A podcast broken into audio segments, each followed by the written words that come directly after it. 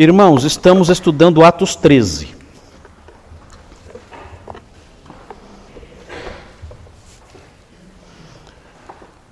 E nós estamos vendo um trecho que vai dos versículos 42 a 52. Esse é o texto que temos estudado. Atos 13, 42 a 52. Eu vou, ler o te... eu vou ler o texto aqui e depois os irmãos vão se recordar das divisões que nós fizemos. Atos 13 é a primeira viagem missionária, é o cumprimento de Atos 1,8, que Jesus disse para os apóstolos serem testemunhas em Jerusalém, Judéia e Samaria até os confins da terra.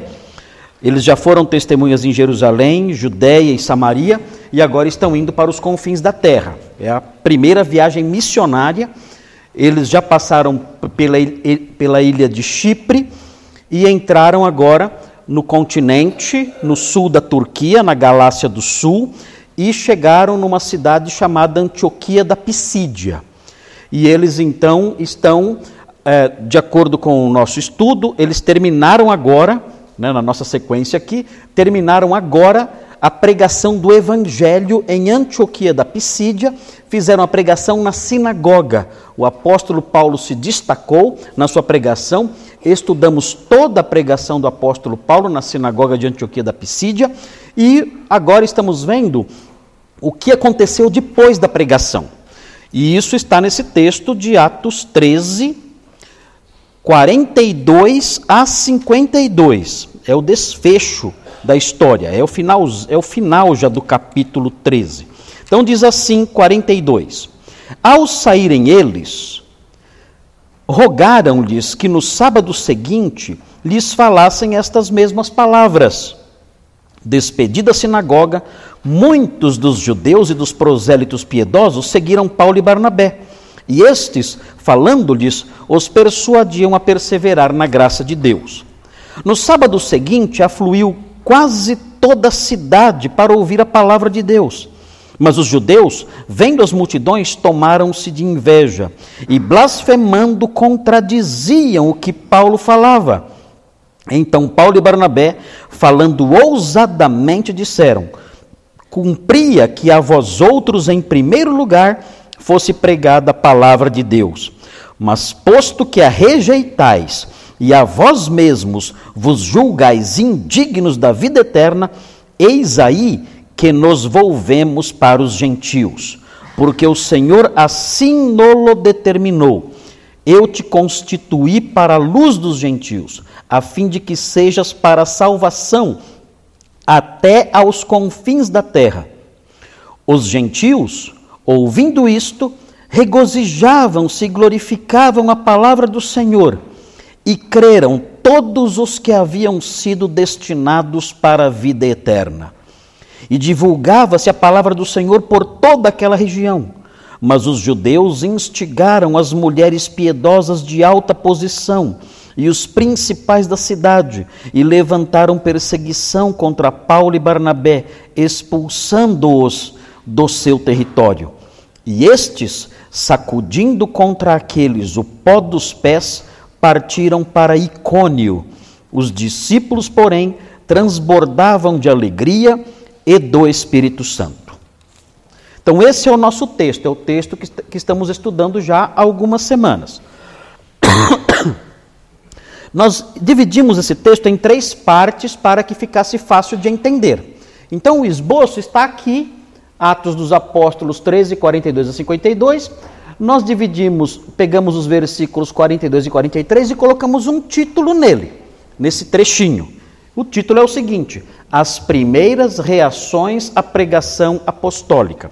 Isso nós já estudamos, falamos bastante sobre os versículos 42 e 43 se você perdeu e tem curiosidade de saber o que foi dito, então você pode acessar os nossos links aí do YouTube, as aulas que o pastor Thomas coloca na internet, e você tem tudo ali. Você pode ouvir ali a aula referente a esse item. O item 2, a mudança de alvo na pregação apostólica, nós começamos e chegamos na metade. Então, nós estudamos o versículo 44 inteiro, frase por frase, palavra por palavra. É. Estudamos o versículo 40, é, 44, chegamos no 45, mas nós não tivemos tempo de prosseguir aqui. Então, estamos nesse versículo, versículo 45.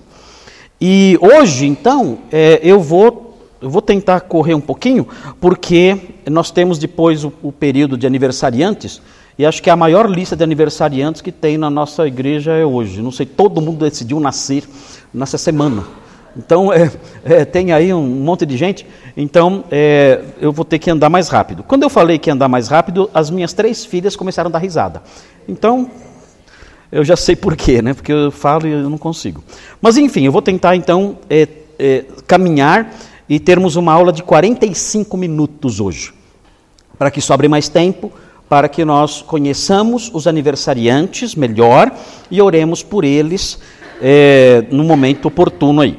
Mas veja então o versículo 45 está dentro desse título, a mudança de alvo na pregação apostólica. Esse é o que vai acontecer agora vai redundar nisso, na mudança de alvo na pregação apostólica. Eles vão, eles vão parar de pregar para os judeus e vão se voltar para os gentios. Quem são os gentios? É gentil com O, não é gentil com L, é diferente. Gentil com L é uma pessoa amável, serena, educada. Gentio com O são as gentes. São as gentes. Então havia, na cabeça dos judeus haviam os judeus e as gentes. Então, é, os, os não-judeus. Era até um termo meio né, de desprezo. Né? Eu sou judeu e tem as gentes. Se fosse o Chapolin, ia falar. Chapolin não, né? Gentalha. Quem fala gentalha? Quem? Não entendi. Ah, o Kiko. Ah, o Kiko. Ah, o Kiko. Kiko falava, ele falaria assim, né? Judeu e gentalha. Seria isso. Né? Mas é isso. Enfim, mas o que não interessa para a gente? É importante só saber isso. Quando fala gentil, quem não sabe, quem, quem, não tem, quem não tem intimidade com a linguagem bíblica, deve saber isso. Quem é o gentio? O gentio é aquele que não é judeu, que pertence às gentes. Se você, se você não é judeu, o que você é? Gentio. Então, muita gente faz né, uma análise do seu DNA e dos seus ancestrais para descobrir se é judeu. Se você é judeu, ok. Na igreja não faz diferença nenhuma. Mas na mente dos judeus, na mente dos judeus fazia diferença. Ser judeu ou ser gentil. Aqui, o apóstolo Paulo, e junto com Barnabé, vão dizer o seguinte: olha, nós já realizamos o nosso dever, já cumprimos nosso dever em relação a vocês, judeus. Vocês rejeitaram. Então agora, nós vamos pregar para os gentios. Então é por isso que eu coloquei esse título, A Mudança de Alvo na Pregação Apostólica. Mas vamos olhar para o versículo 45 especificamente. Veja aí o que aconteceu no 45. Qual é o sentimento que nasceu no coração dos judeus depois, no segundo encontro? Porque os apóstolos pregaram a primeira vez na sinagoga. Aí o que aconteceu? Só tinha judeus lá. O que aconteceu? A, a notícia se espalhou durante a semana. E no sábado seguinte eles foram à sinagoga de novo. Chegaram lá, estava quase toda a cidade ali na sinagoga. Claro, não cabia lá dentro. Claro que deviam estar ao redor da sinagoga. A cidade, de acordo com o que nós sabemos, naquela época, Antioquia da Pisídia, devia ter entre 10 e 15 mil habitantes. Então imagine quanta gente tinha lá. Se quase toda a cidade estava lá, devia ter talvez 10, 12 mil pessoas. É muita gente. E os judeus, então, tendo chamado os apóstolos para pregar, eles tendo comparecido lá com essa multidão toda, na segunda ocasião, então, sendo esta a segunda ocasião, a reação dos judeus já começa a mudar. Eles que pareciam ter sido tão amáveis no começo, e tão receptivos e abertos, agora que eles ficam incomodados. Olha o que diz o texto. Mas os judeus, e aí o texto fala, tomaram-se de inveja. Note bem, notem bem, vejam com atenção aqui, qual foi o gatilho que despertou a inveja? Olha o texto aí. Olha o texto, não invente. O que foi, qual foi o gatilho que despertou a inveja deles? Eles viram as multidões. Eles, quando eles viram as multidões, eles pensaram: Ué, mas eh, o que, que eles têm que a gente não tem? Tanta gente vindo aqui para ouvi-los e nós e nós não, não temos esse sucesso todo. Então, o que acontece aqui é o despertar da inveja, porque eles viram as multidões. É assim, tem gente, tem comentaristas que falam assim: olha, eles sentiram inveja das multidões. Mas como assim? Em que sentido eles teriam inveja das multidões? Eles teriam inveja das multidões, segundo estes comentaristas, eles teriam inveja das multidões por quê? Porque na cabeça dos judeus a salvação era exclusiva deles. Existia na mentalidade judaica um certo, e na realidade um profundo, exclusivismo. Nós somos o povo de Deus. Nós somos o povo da aliança. Nós somos Israel. O resto é gente. É a gentalha.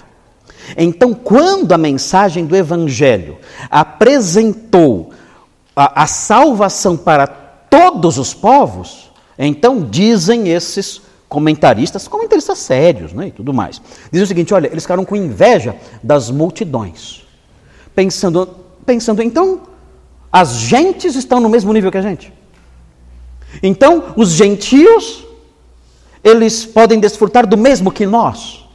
E ficaram então com inveja disso. Por isso eles viram as multidões e ficaram com inveja das multidões, incomodados, pensando, então perdemos a exclusividade. Agora a gentil também pode desfrutar do reino de Deus e desfrutar da salvação que o Messias traz.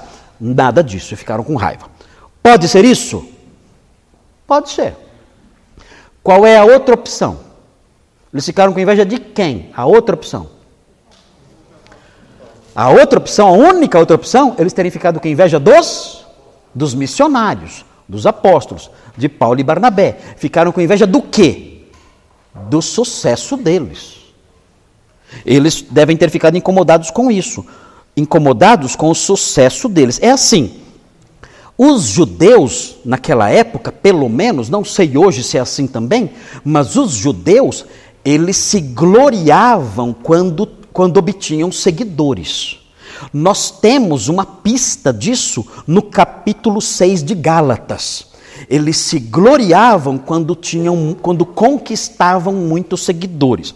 Na carta aos Gálatas, no capítulo 6, no versículo 13, nós temos uma pista disso. Isso é um perigo, isso aqui. Olha só, lembrando, a carta aos Gálatas foi escrita para um grupo de igrejas. Essas igrejas incluíam a cidade de Icônio, a cidade de Listra, a cidade de Derbe, tudo ali na Galácia do Sul. E a cidade muito provavelmente a cidade limítrofe da Galácia, chamada Antioquia da Pisídia. Então é possível que a carta aos Gálatas tenha sido escrita para essa igreja que está se formando agora também. E o que aconteceu na Galácia? Quando o apóstolo Paulo foi embora, depois de tudo isso aqui, quando ele foi embora, surgiram pessoas, surgiram mestres judeus dizendo o seguinte para os crentes da Galácia, dizendo: "Olha, vocês têm que se circuncidar para serem salvos". E começaram a, a instruí-los num outro evangelho. Num evangelho em que a pessoa, para ser salva, ela tinha que ser circuncidada e guardar a lei mosaica, inclusive os rituais mosaicos, os dias mosaicos, os dias da lei mosaica, a dieta da lei mosaica, se vocês não cumprirem essas coisas, vocês não vão para o céu. Era um outro evangelho. E os galateus, alguns galateus começaram a seguir esse evangelho estranho. Então o apóstolo Paulo explicou por que aqueles judeus estavam fazendo isso. Por que eles estavam fazendo isso? Ele diz aí no capítulo 6, versículo 13. Eu vou pedir para. Onde está aqui? Gálatas 6,13. Eu vou pedir para. É, deixa eu ver quem lê bem, quem lê bem forte. Quem tem uma voz bem forte? Sofia? Sofia tem a voz. Então lê bem forte, Sofia, com esse vozeirão que você tem. Gálatas 6,13. Lê bem alto para o pastor Thomas pegar aí o som. Vai lá. Gálatas. Pois nem mesmo esses que se circuncidam guardam a lei, mas querem que vos circuncideis para se orgulharem de vós em rituais físicos. Hum, que versão é essa aí? Ah, século 21. Ok. Então, olha o que o apóstolo Paulo está dizendo. Ele está dizendo assim, ele está denunciando os mestres falsos que levaram os galateus para o evangelho errado. Disse: olha, essas pessoas, esses judeus, esses mestres judaizantes que estão aí no meio de vocês, essas pessoas não estão preocupadas com a lei, não. Eles não nem um pouquinho preocupados em guardar a lei. Eles próprios não guardam a lei. O que eles querem é se gloriar em vocês. Eles querem se gloriar na carne de vocês. Eles querem se enaltecer, dizendo: Vejam, olhe- olhem quantas pessoas nós conduzimos à circuncisão. É isso que significa, ali na versão da Sofia, é isso que significa se orgulhar por causa dos rituais físicos que vocês estão realizando. Eles querem se orgulhar ou melhor, se gloriar, eles querem se enaltecer, dizendo: vejam, olha quanta gente nós levamos para a circuncisão, que é o ritual físico aí. É isso que eles querem. Eles só querem aplausos e admiração. Eles só querem, eles só querem poder se gloriar. Gloriar-se é se é, aplaudir, aplaudir a si mesmo se colocar numa posição mais alta. Vejam como eu sou um grande mestre. Vejam como eu sou um mestre de sucesso. Vejam quantas pessoas eu conduzi à circuncisão. Então, à luz disso aqui, de um texto como esse aqui, nós tendemos a concluir de que realmente os judeus daquela região tiveram inveja dos apóstolos, por quê? Porque eles estavam tendo muitos seguidores. E eles queriam isso para eles. Eles queriam ser enaltecidos, tendo muitos seguidores também. Então eles foram lá no Instagram do apóstolo Paulo. Quantos seguidores ele tem? Uau! Hã? 12 mil seguidores.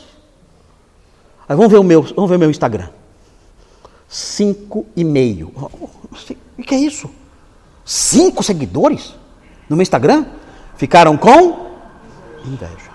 Então pode ser isso. Pode ter acontecido isso.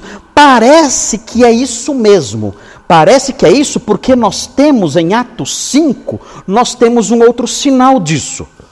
Veja Atos 5, 16 a 18, quando os líderes judeus ficaram com inveja, não da multidão, porque a multidão era só de judeus, então não era caso de inveja de gentil, mas ficaram com inveja dos pregadores. Veja quem vai ler agora, o irmão aqui, como é que seu nome?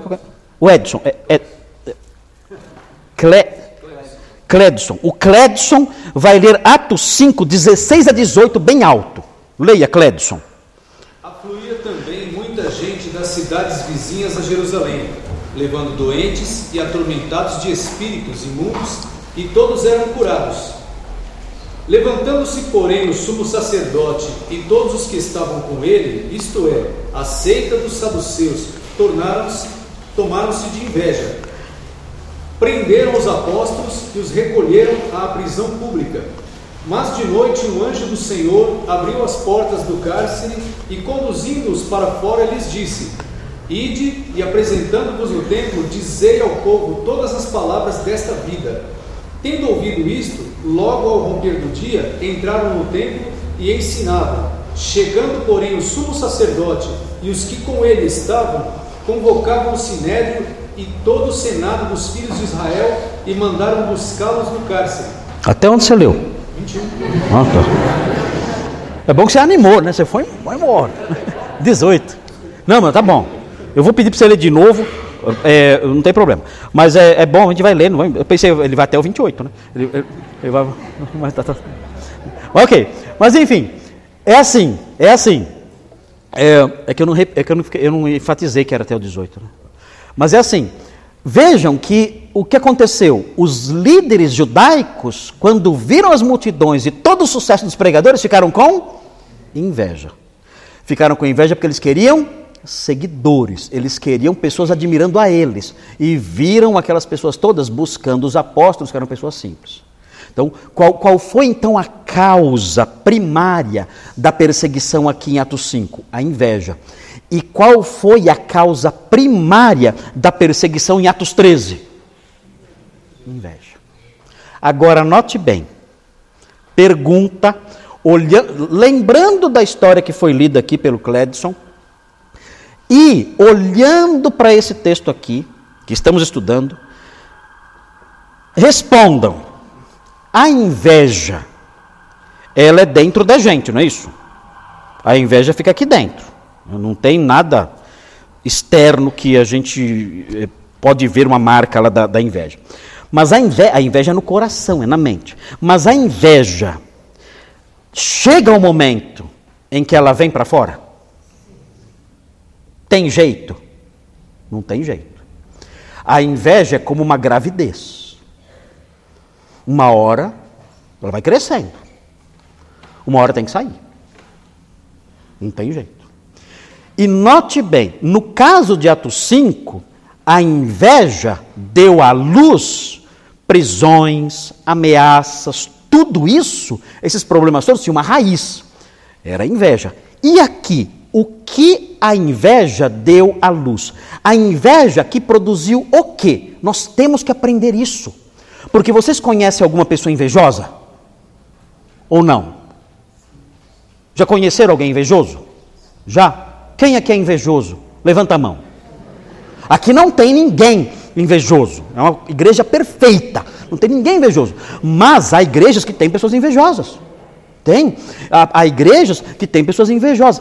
O que é inveja? É o desconforto com o sucesso do outro. O outro, o outro está indo bem o outro está conquistando alvos maravilhosos, se dando muito bem, aquilo não me deixa feliz. Aquilo me incomoda. Aquilo me deixa irritado até. Eu não me conformo com aquilo. Então, esse sentimento de mal-estar com o bem de um amigo, de um irmão, não é nem de um inimigo. Não é nem de um inimigo. O inimigo está normal, você não querer que vá bem. Né? Mas é de um amigo, é de alguém da família, é de alguém da igreja que você, tem esse você sente esse desconforto porque vê a pessoa indo bem. A gente sabe até de casos de mãe que tem inveja da filha. Meu Deus, a mãe com inveja da filha? O pai tem inveja do filho? A inveja é tão perigosa que até no coração de pai e de mãe ela nasce. Eu, eu, eu, é, é impossível até de acreditar isso. Né? Como é que a pessoa eu tenho inveja da Sofia? Eu tenho inveja da Isabela? Eu não consigo entender isso. Meu Deus, é tudo. A minha maior felicidade é ver minhas filhas indo bem. Mas o pecado é tão terrível que a, a, inveja é tão perversa que ela pode nascer assim até no coração do pai, do filho, da mãe, da filha, pode nascer. E a inveja, ela vai vir para fora. Não tem jeito. A Bíblia mostra isso. Não tem jeito. O que é legal na Bíblia é que a Bíblia nos ensina a viver. A Bíblia nos ensina a interpretar as pessoas, os problemas. Não existe na Bíblia nenhum caso, até onde a gente consegue lembrar, da inveja que ficou só lá dentro. Não existe. Não, se alguém tem inveja de você, essa pessoa num dado momento vai fazer alguma coisa. Se a inveja não morrer, ela vai fazer alguma coisa. Não tem como, ela vai fazer. Ou ela vai difamar você, ou ela vai tentar criar algum obstáculo, alguma coisa ela vai fazer. Ou ela mata a inveja, ou a inveja vai crescer e vai gerar algum ato terrível. Note aqui o que aconteceu, o que foi que os judeus, quando foram tomados pela inveja, o que foi que eles fizeram? Está escrito aí. Blasfemando, fizeram o quê? Contradiziam o que Paulo falava. Então, a inveja produziu o quê? Blasfêmia. É assim, ó. Prestem atenção nisso aqui. Blasfemar, quem sabe o que é blasfemar? Quem sabe o que é blasfemar? Quem pode explicar o que é isso? Olha, Fulano blasfemou. O que ele fez? Hã? Blasfemar é? Contradizer, é isso? Falar mal? Difamar quem? Blasfemar. Falar mentiras é blasfemar? Hã? Contestar? Assim, é assim. No nosso contexto, no nosso contexto atual, blasfemar é você dizer coisas horríveis contra a honra de Deus. No nosso contexto presente. Então, se alguém se refere a Deus de modo desrespeitoso e até ofendendo e xingando Deus, como muitos fazem. Já viram isso? Tem gente que faz isso. Esse Deus de vocês é e xinga de palavrões. Esse Deus de vocês é isso, isso, aquilo. Isso é blasfêmia. É, no, no, no nosso contexto, a palavra adquiriu contornos fortemente ligados à religião. Então, se alguém falar mal de Deus e calunia Deus, nós dizemos, essa pessoa blasfemou, é algo bem específico. Ela falou contra Deus, ela ofendeu Deus na sua glória e na sua honra. Agora, no Novo Testamento, o verbo blasfemeo, é o verbo que aparece aqui, esse verbo blasfemeo não se aplica só a Deus. O verbo blasfemel pode se aplicar a pessoas e a coisas. Então, o significado básico de blasfemel é caluniar. É você é você atribuir a uma pessoa ou a alguma coisa uma qualidade ruim. E isso ser mentira. É uma calúnia. Se vocês olharem, Tito 3:2, Tito 3:2 tem um exemplo de blasfemel. Tito 3:2. É, aparece aí esse verbinho. Olha só, Tito 3:2 fala assim, ó: Não difamem a ninguém. Qual é o verbo aqui? Blasfemel não blasfemem contra ninguém, ou seja, não caluniem ninguém, não difamem ninguém, é o verbo blasfemel. Então, no Novo Testamento, blasfemar envolve caluniar ou difamar Deus, caluniar ou difamar pessoas e caluniar ou difamar coisas. Agora vejam, note bem, o texto aqui fala que eles blasfemaram, ou seja, eles começaram a difamar, a caluniar, a falar mal. E na sequência, eles, ele explica, o texto explica qual foi o conteúdo da blasfêmia. Qual foi o conteúdo da, da blasfêmia? Contra quem eles blasfemaram? Contra quem? Olha o texto. Contra quem eles falaram? Eles começaram a falar contra a palavra. Eles começaram a difamar a mensagem. O texto aqui pode até ser que eles tenham também difamado os pregadores. Mas o que o texto aqui está dizendo é que eles começaram a falar mal da mensagem. Olha aqui, ó, e blasfemando, e aí vem a explicação do que eles faziam. Blasfemando, contradiziam o que Paulo falava. Esse, esse verbinho aqui é importante. Esse verbinho contradizer é um verbinho que significa falar contra. Eles começaram a falar contra o que Paulo dizia. E falando, enquanto falavam contra, eles blasfemavam, ou seja, difamavam o que Paulo dizia. Essa foi a obra deles. O que eles fizeram então? Eles se encheram de inveja e começaram então a difamar as coisas que Paulo dizia, o Evangelho. Agora, o texto aqui não explica exatamente o que eles disseram. Mas o que vocês acham que eles disseram? Olha, eu vou falar mal do evangelho. Então tem alguém pregando o evangelho e eu sou incrédulo, eu fico com inveja da, daquela pessoa que está tendo uma grande, um grande espaço ali sendo, e sendo ouvido, e eu então começo a falar mal do evangelho. O que eu vou dizer? O que vocês acham?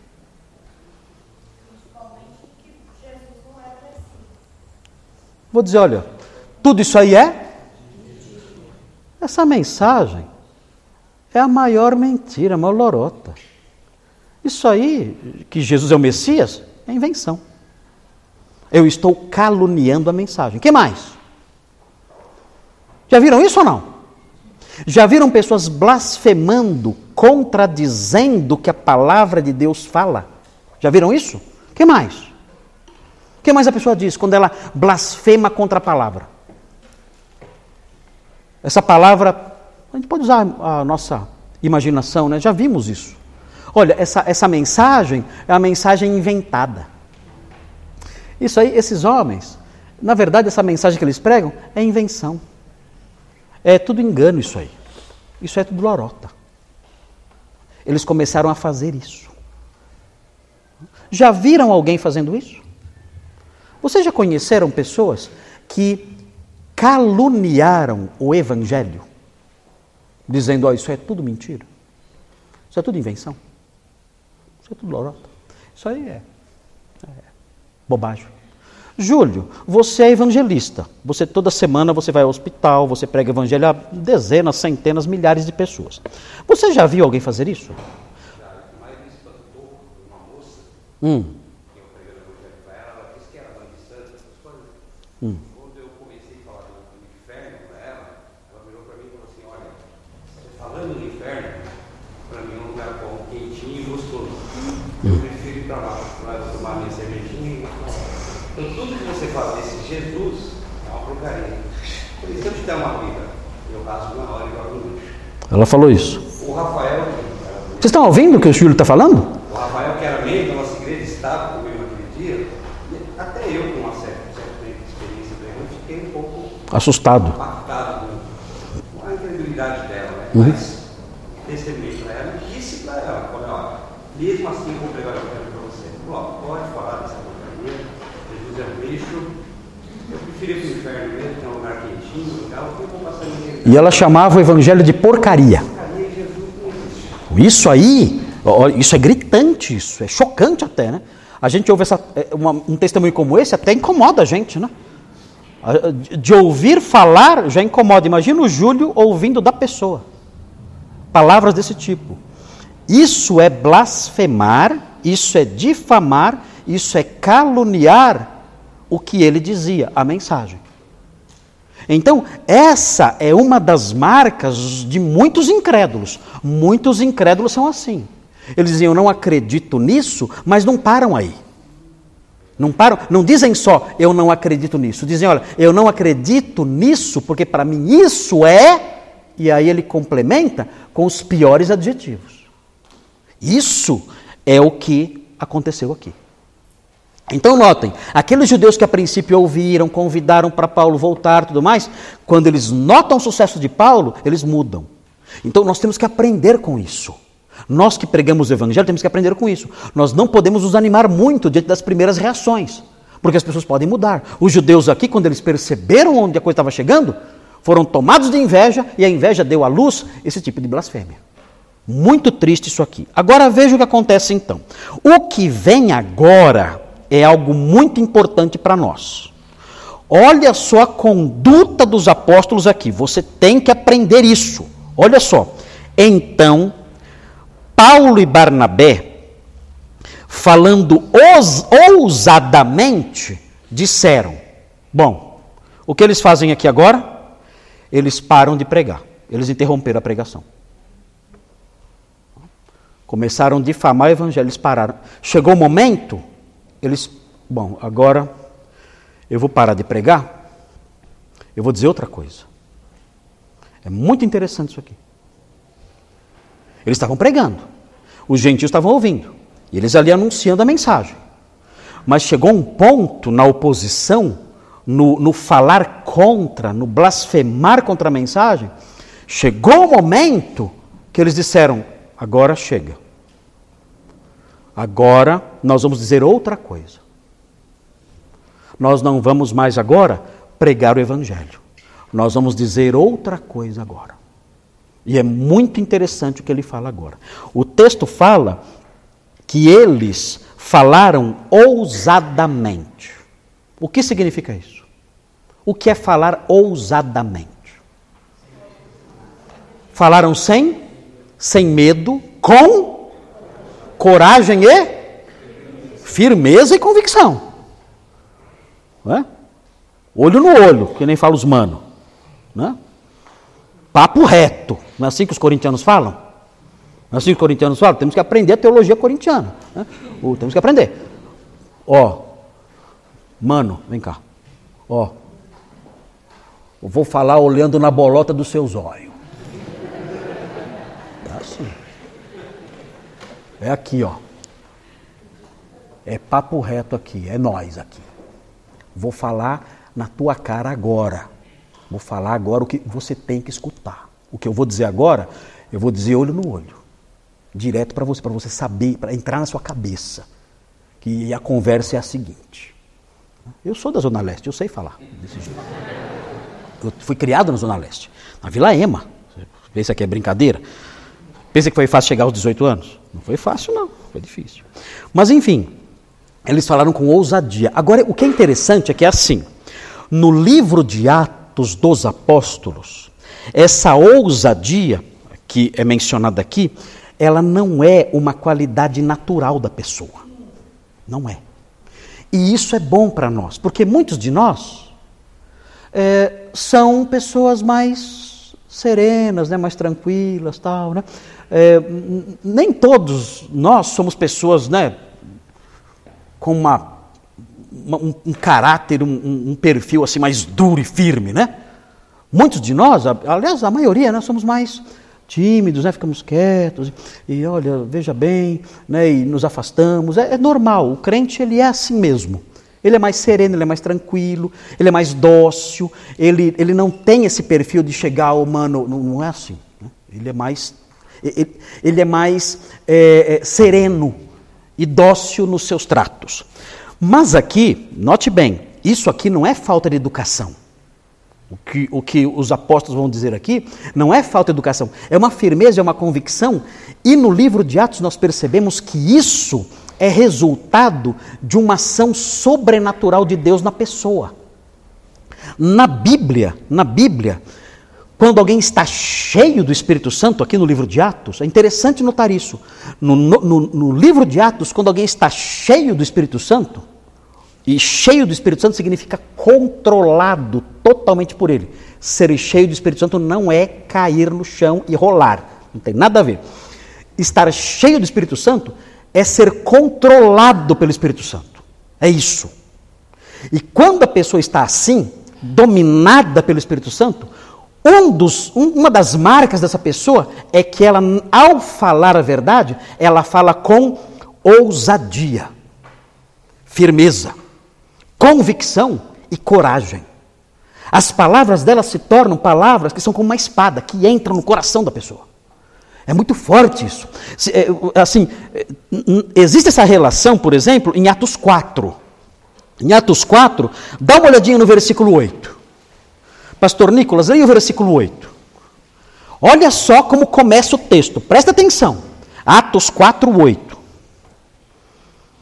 Leia aí, Pastor Nicolas, bem alto. Então Pedro, cheio do Espírito Santo, lhes disse: Olha aí. Pedro, cheio do Espírito Santo, lhes disse. E ele começa a falar. Agora, pastor Nicolas, leia o versículo 13.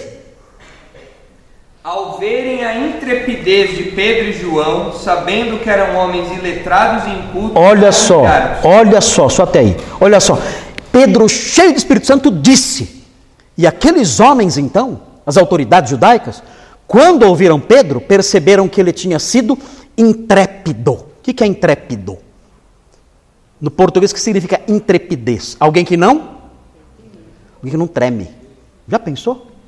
Ele não treme, ele não trepida, ele não treme. Ele foi firme, convicto, direto. disse para as autoridades: olha, assim, assim, assim. E por que ele falou assim? O versículo 8 explica: ele estava cheio do cheio do Espírito Santo. Então, é, gente, é uma coisa isso aí, é uma coisa impressionante isso. Alguns irmãos às vezes me procuram e falam assim, pastor, eu fui pregar o evangelho para uma pessoa, pastor, não era eu. Não era eu. Porque na hora que eu falei, eu fui tomado de uma de uma coragem, de uma firmeza, de uma sabedoria, as coisas começaram a vir na minha cabeça, e eu comecei a falar, pastor, não era eu falando. Não era eu falando. Tamanha minha, eu fiquei eu não acreditei. Tamanha minha a firmeza que eu tive, a convicção, a força que eu tive ao falar. Então, já aconteceu isso com alguém aqui? Quem já experimentou isso alguma vez? Olha quanta gente. Isso acontece com a gente. Ah, mas como isso aconteceu? A Bíblia que explica a origem disso. A pessoa está cheia do Espírito Santo. E ela então ela, ela se levanta, mas ela não é ela mesma. Ela é outra pessoa. Então, por isso que o evangelismo é algo que pode ser realizado por qualquer crente. Porque essa intrepidez não vem dele. Essa intrepidez vem do céu. É Deus que coloca isso na pessoa.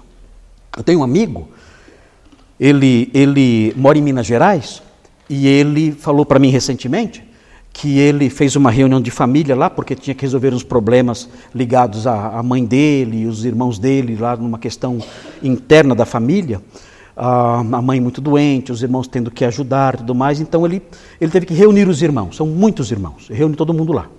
E ele é um homem, ele é um homem que é, ah, não tem curso de homilética, ele não tem curso de retórica, nada. Mas ele disse para mim que num dado momento, depois da reunião feita, ele se levantou e disse o seguinte: Olha, isso aqui está resolvido então, mas existe mais uma coisa que eu tenho que dizer a todos vocês aqui aos irmãos, cunhados e cunhadas e outros parentes ali na sala.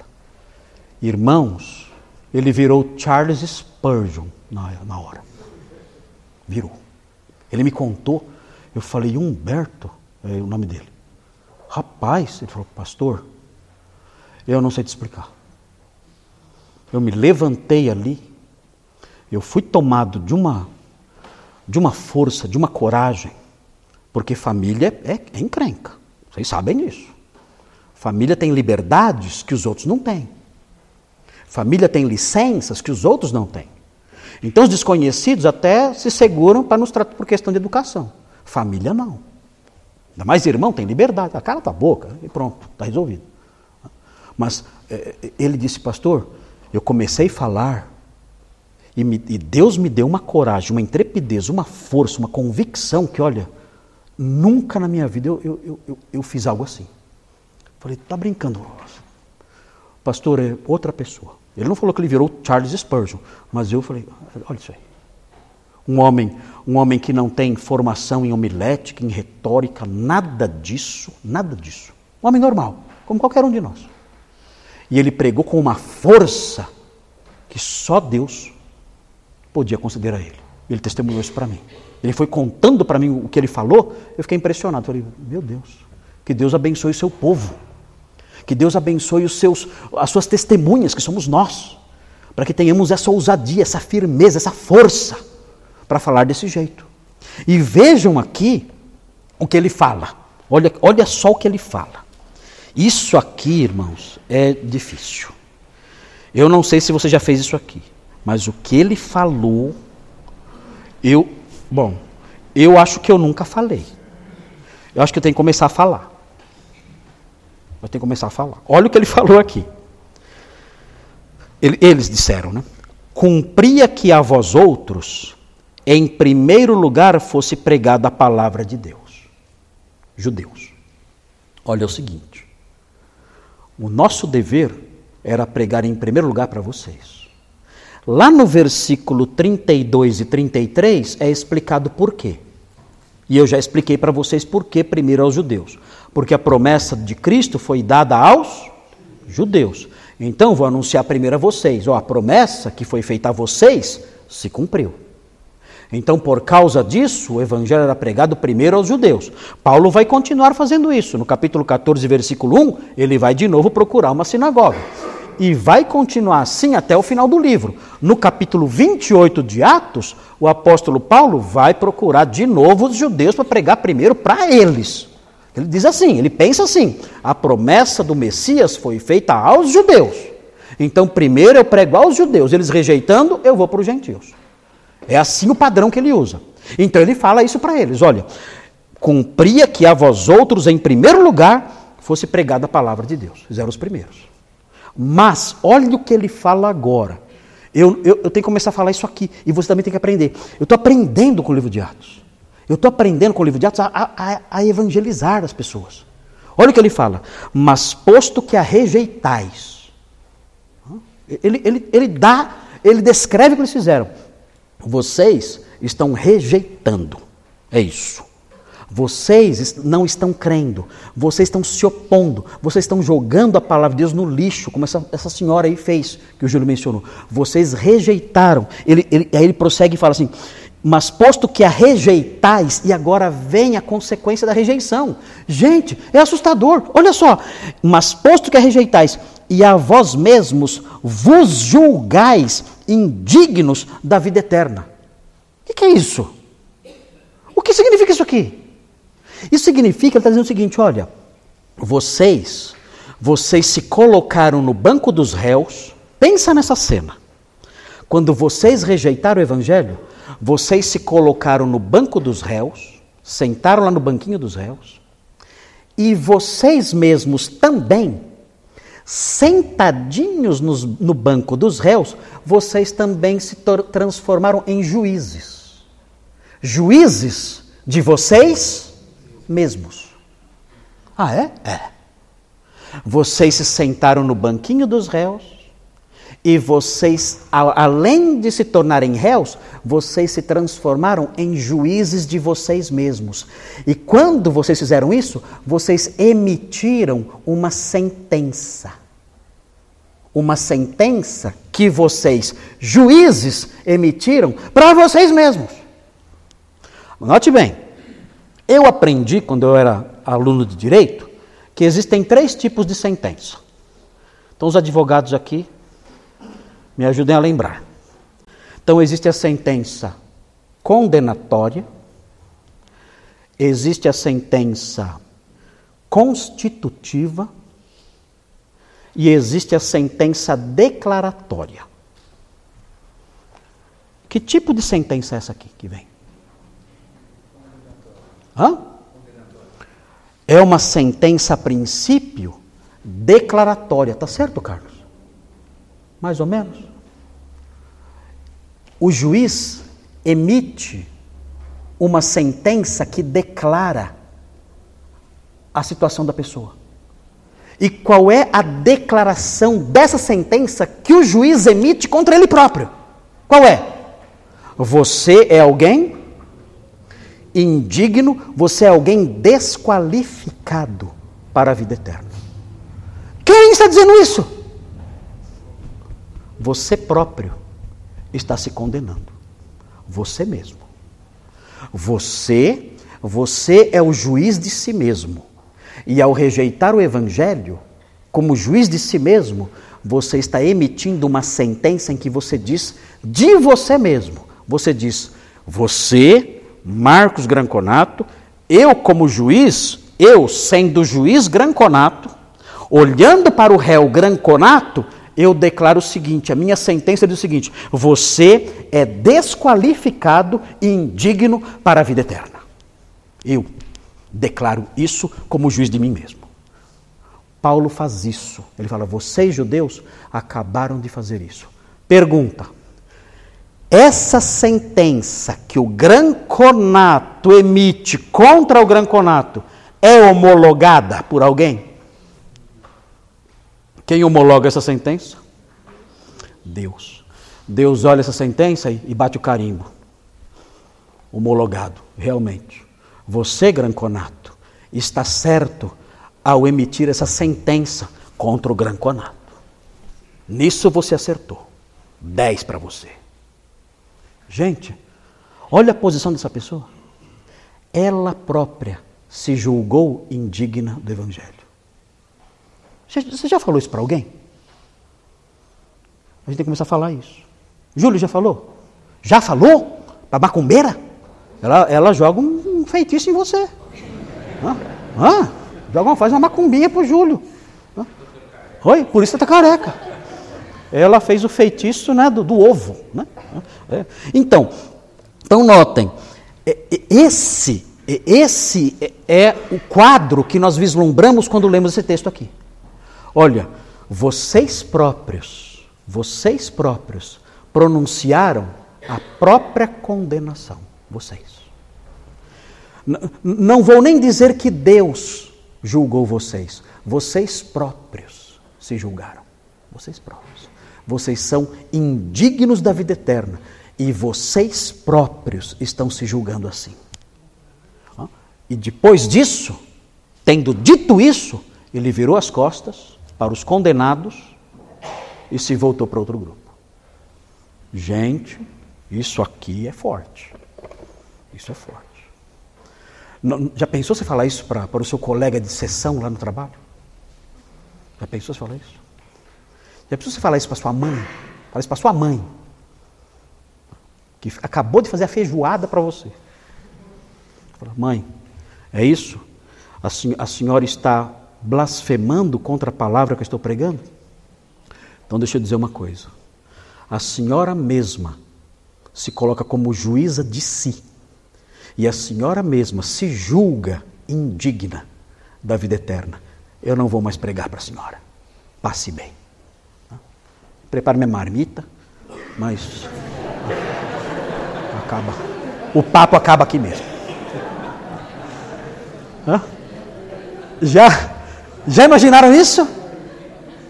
Já imaginaram isso? Mas é isso que está aqui. Gente, olha, é, é, é, é, incrível. Nós pensamos que tem que ficar mendigando a fé das pessoas. Né? Aceita Jesus, vai. Dê uma, olha gente, dê uma chance para Jesus. Ele gosta tanto de você. É isso. O nosso rei, o nosso rei é isso. Ele está nos fazendo um imenso favor. E você ah, aceita, vai, tadinho de Jesus, precisamos de. Ah, gente do céu, não é isso não. Evangelho não é isso. Você fez isso, você rejeitou a palavra, você blasfemou essa mensagem santa que veio, nós aprendemos o genitivo de origem, né? Veio de Deus. Você rejeitou isso? Querido, lamento. Você é juiz de si mesmo. Você acabou de pronunciar indiretamente uma sentença contra você. Você se declarou indigno da vida eterna. Não tenho mais nada que lhe dizer. A palavra final foi sua. Está terminada a nossa conversa. Eu vou falar com outras pessoas. Com você eu não falo mais. Acabou. Isso é evangelho. Isso é pregar. E esperar, né? que enquanto a pessoa está viva, que ela se arrependa e creia no Evangelho. Muito bem, gente, olha lá, quase consegui, hein? Eu falei que ia falar 45 minutos, falei 50. Estou melhorando. Né? Na semana que vem, eu não sei, semana, semana que vem? Não sei agora. Bom, próxima aula, nós vamos prosseguir falando sobre a vida eterna. E aí, olha, vem coisa muito legal aqui. Gente, vem muita coisa legal aqui. Muita coisa legal. Nós temos muita coisa para aprender. Olha, olha gente, os gentios regozijavam. Vamos aprender. Os gentios regozijavam. O que significa isso? Eles se regozijavam, glorificavam a palavra do Senhor. Gente, tanta coisa legal. Muita coisa legal. Não dá. Quem não vem domingo de manhã, lamento muito. Quem não vem domingo de manhã, perde muito. É muita coisa para aprender. Mas a gente vai aprender.